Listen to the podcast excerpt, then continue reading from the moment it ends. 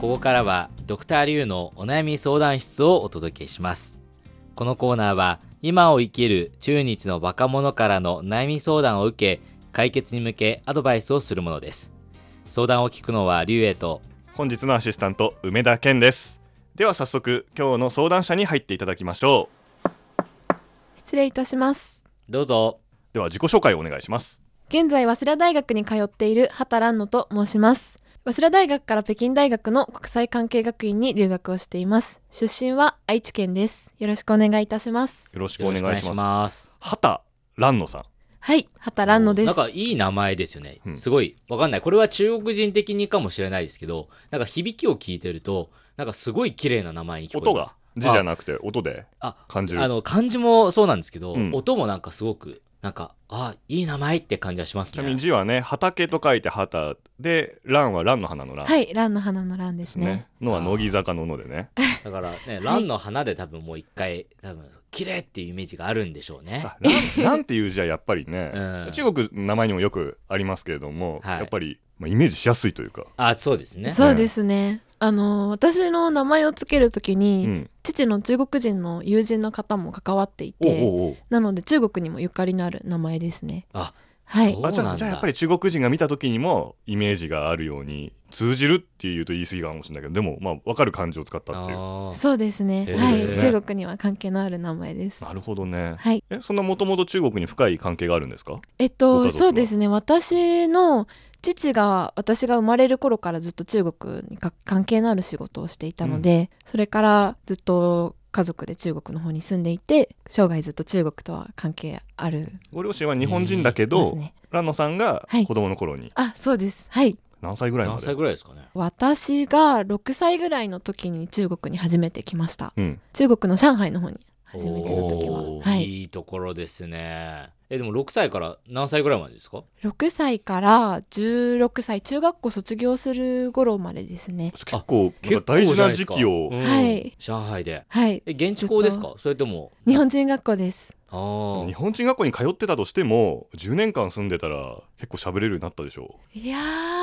あのそれがそうでもなくう、て、うんあのー日本人学校の場合週に1時間ほど中国語の英会話みたいな形の授業があるんですけど、うんはい。それ以外は全く中国語を勉強する機会はないので普段街で日常会話をしゃべる程度っていう形でしたね。あでもあれですもん、うんあの多分、う上海の日本人学校って厳しいんですよね確かあのすごい授業の量とかも宿題の量とかも多いしなんかすごいうん厳しいって聞いたことあ受る、験勉強みたいなうのをんしっかりやらさあれーるだから多分すごいそっちの勉強がなんかね多かったんじゃないですか数学とかそうういんうそっち確かに日本のカリキュラムと全く同じ量をこなすので海外にいながらもしっかり日本語の勉強をして受験もするためにそれの対策もするっていう意味では結構勉強量は多かったかもしれないです。うーんはい、ね、どうですかその当時幼い頃は上海だったじゃないですか、うんそれが今ねあの北京と全然スタイルも違うし街の環境も違うじゃないですか、あの結構ね派閥いるじゃないですか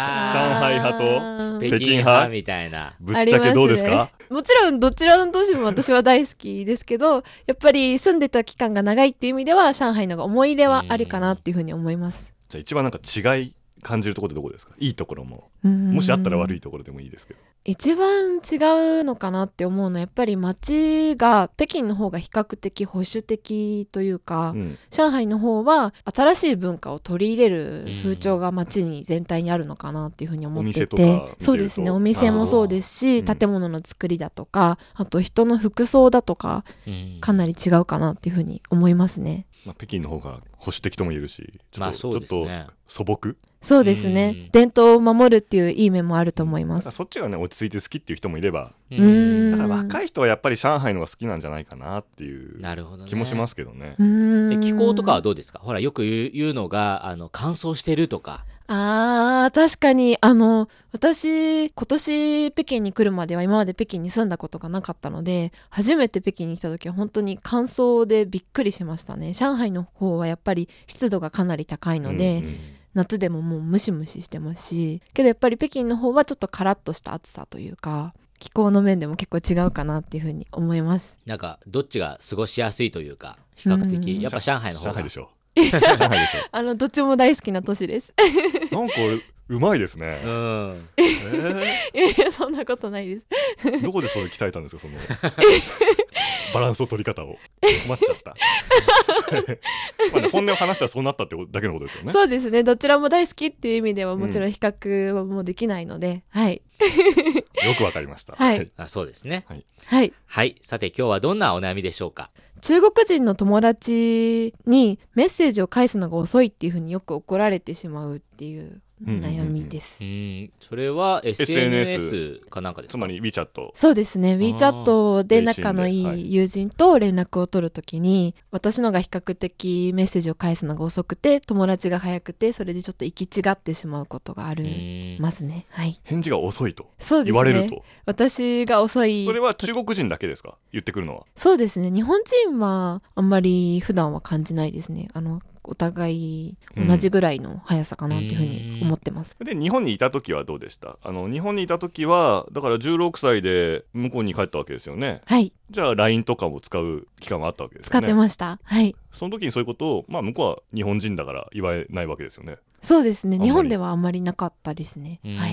ちなみにどれぐらいあそうですねねその、ね、どのぐらいして返事するのかっていうのもあると思いますけ一ど応。あの嫌で返事しないってわけじゃないですよねあじゃないです全然もちろん大好きな友達なので全然返したくないってことはないんですけど、全くちょっと忙しい時とかにまあまあそれはねありますよね、ううんーんその例えば相手からメッセージが昼頃に来て返すのが10時頃とか夜になってしまうっていうのは だいぶ遅いですよね。10時間経ってるっていうことですよ ね。昼から、あのー夜かうんらちょっと気持ちとしてはね思っちゃうよねあの授業終わった後あれ移動する時とかなかったかなとかあーだいぶ遅いあー食事の多分時そういうふうに思うんですかね友達も でもでうんも返さない理由というかあ見てないんですか逆に言うと。見てない時が多いですねあんまりああの友達とかと一緒にいる時は結構話すのに集中してしまってあんまり携帯を見ない癖がもうついているので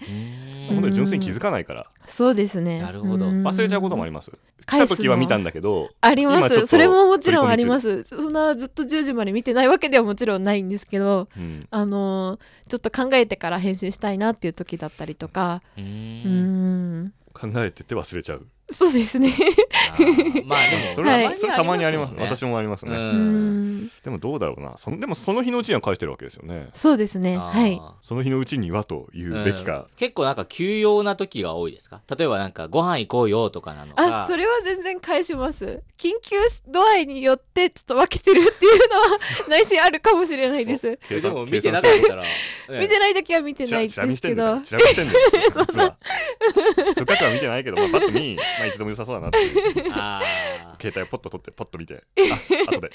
ーなるほ どでも日本人として考える。だから中国人だけが注意してくるわけですよね。そうですそねの対応されても、うんあー日本人は、まあ、怒るっていうかえなんか遅くないとか言ってこないわけでしょそうですねそれどっちだろう気を使って言うのかあー本当に気にしてないのか日本人はねまあ半々ぐらいなんですかねやっぱりああー心の中で思ってる日思本っ人てもるのかもしれないですねううんんなるほどまあ確かにね中国の人は今 WeChat のね返信のスピードがそうそうそうそう、んもう早すぎますよね異様なほど早いですもんね中国人はも早ういずっと見てるんじゃないかっていうぐらいうん本当に早いですよねまあだからそれとね比べたら、ね、30分とか1時間遅れただけでもうん私も送られることありますよ。うんえな なんで見てないの逆になんかなんで見てないのっていうねそういう怒られ方をする時もあるんで、あうーんだからやっぱ中国人相手の方が速さが求められることは間違いないと、まあそうですねいうわけもでちすろよんね要件にもよるんですけど、うんうんなえるほどで。も今でもお悩みとしてね話を持ってきましたけどはい一応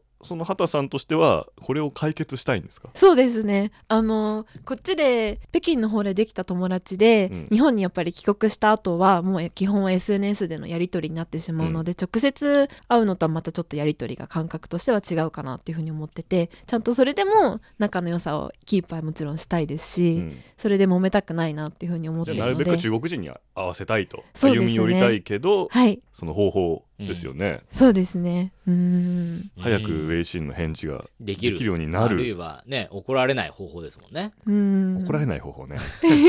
すげえ怖くなるとかね、 そんなちょっと友達がいなくなっちゃオうーラがす ごい、オーラがすごいね。うんあうん、顔写真がすごいとかね。 アイコンの。 アイコンのちょっとランナさん返事来なくてもしゃあないわみたいな思わせる 確かに、うんまあいろんなね方法をちょっと考えてみたいと思いますはいはい。ということで、後半部分で解決方法を考えてみたいと思います。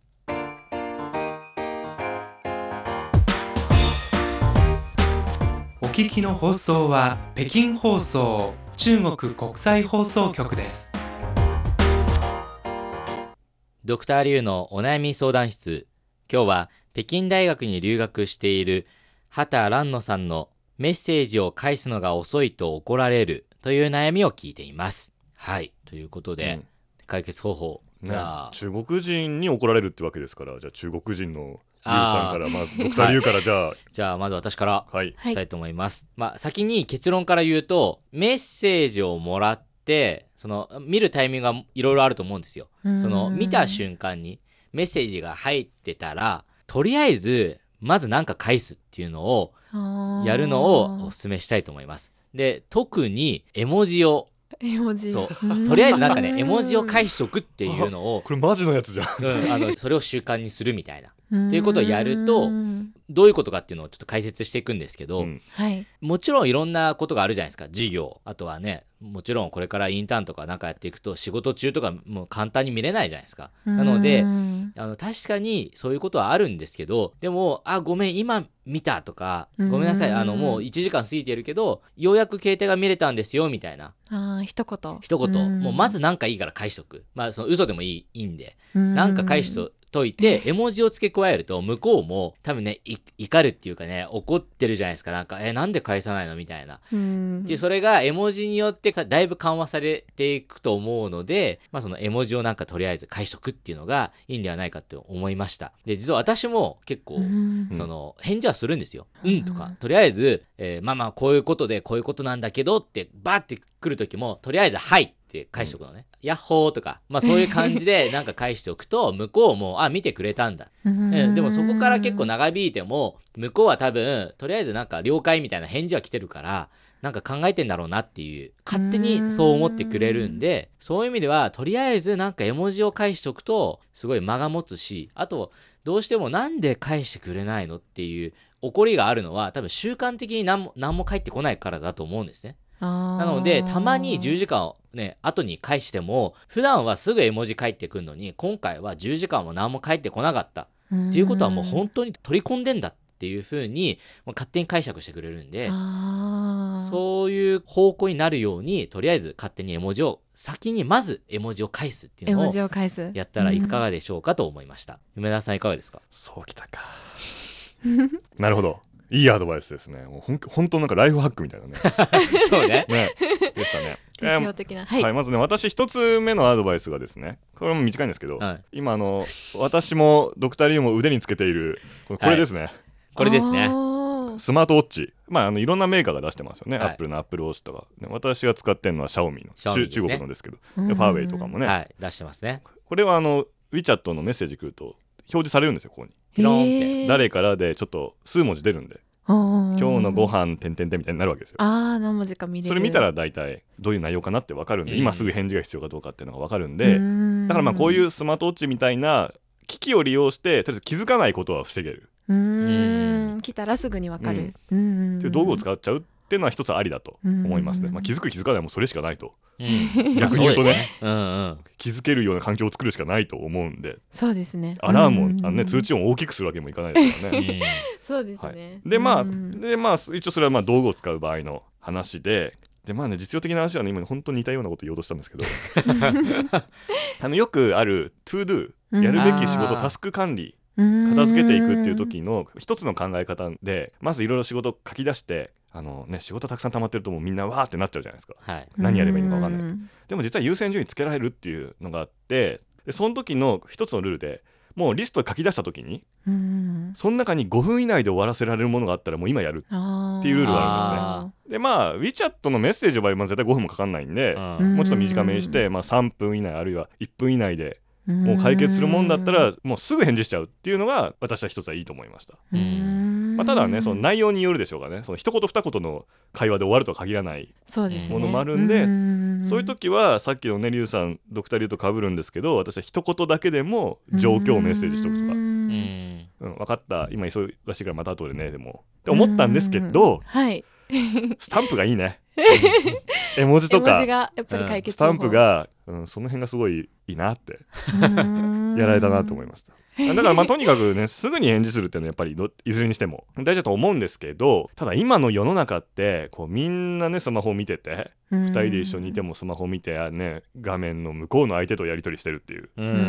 んそんな中で実は畑さんのその、ね、誰かと相手と話してて夢中になって て携帯見るのも忘れたっていう感覚は私はすごい貴重だと思うんうですよん。大切ですよ。うん。ただもしかしたら中国では WeChat いつでもそんなに怒られないのかもそうかもしれないしれないから、まあ、ここでは合わせておくけれどうんまあ日本へ帰った時あるいはまあ相手によってはねその感覚はなくさないでほしいなとうん思いますなくさないでその上で、まあ、今ちょっと一瞬で返せるなって思うんだったら返せちゃうでまああとはまあもう一個アドバイスしようと思ったのは、まあ、まとめて返事する時間を作るって思ったんですけど、うんああもうスケジュールにあらかじめ入れとくあまあみたいなそこまで厳密にもやってもいい し何時間おきにうん食事中でも別にトイレ行ってね、うんそうすれば相手にはちょっと気にならないっていうかね、うんと思いましたけどでも私はそれは極論その日のうちに返してんだったらいいんじゃないかなっていうふうにもうん思いました、そのさっきのねドクター・リュウの言う通りすぐに1回返してればね特に WeChat はあの LINE と違って既読ってつかないじゃないですか、うんそう。だからそのそうですよねね心配の時があるよね。そう肌さんが本当に読ん、ね読んだ上でほっといていい時もあるし、らだからそういうそういう意味では読んだっていうのを送るのもいいかなとうんはいうん私は思いましたなんでまあ一応私のアドバイスとしてはこういうスマートウォッチを使って通知が来たことあ来たというねは通い知を確認するっていうことと、すぐ返せるものはもう解決しちゃうということですかねはい。いかがでしょうはいか。お二人ともすごいとてもあの実用的なアドバイスいただいて本当にありがとうございます。Apple Watch だとかそのスマートウォッチ、うんに関してはあのもともと私もちょっと興味があって買ってみたいなと思ってたのおでーぜひ実践してみようかなっていうふうに思ってます、はいはいはいそれでリュウさんの方のアドバイスに関してはあの絵文字をパッてすぐに来たら送るっていうことでもう今日からできるっていうことでうんこれもまた実践しやすいなっていうふうに思いましたのではい何来ても OK ってやつ よねあーあ の可愛いやつ多いですもん。そうそうそううそそうううんあの当たり障りがないやつが結構多いんで、うんうーんいいかもしれないですね。でこの話を聞いた後でねうん畑さんから来るメッセージは怖いよ ね そんなそんな歯をしか来ないみたいなちょっとバリエーション 揃えてはそれもねいい心大遣事いでだとすね。はい、はい思いますはい、ということで、ドクターリュウのお悩み相談室、今日は北京大学に留学している畑蘭野さんのメッセージを返すのが遅いと怒られるという悩みをお届けしました。ではまた次回再见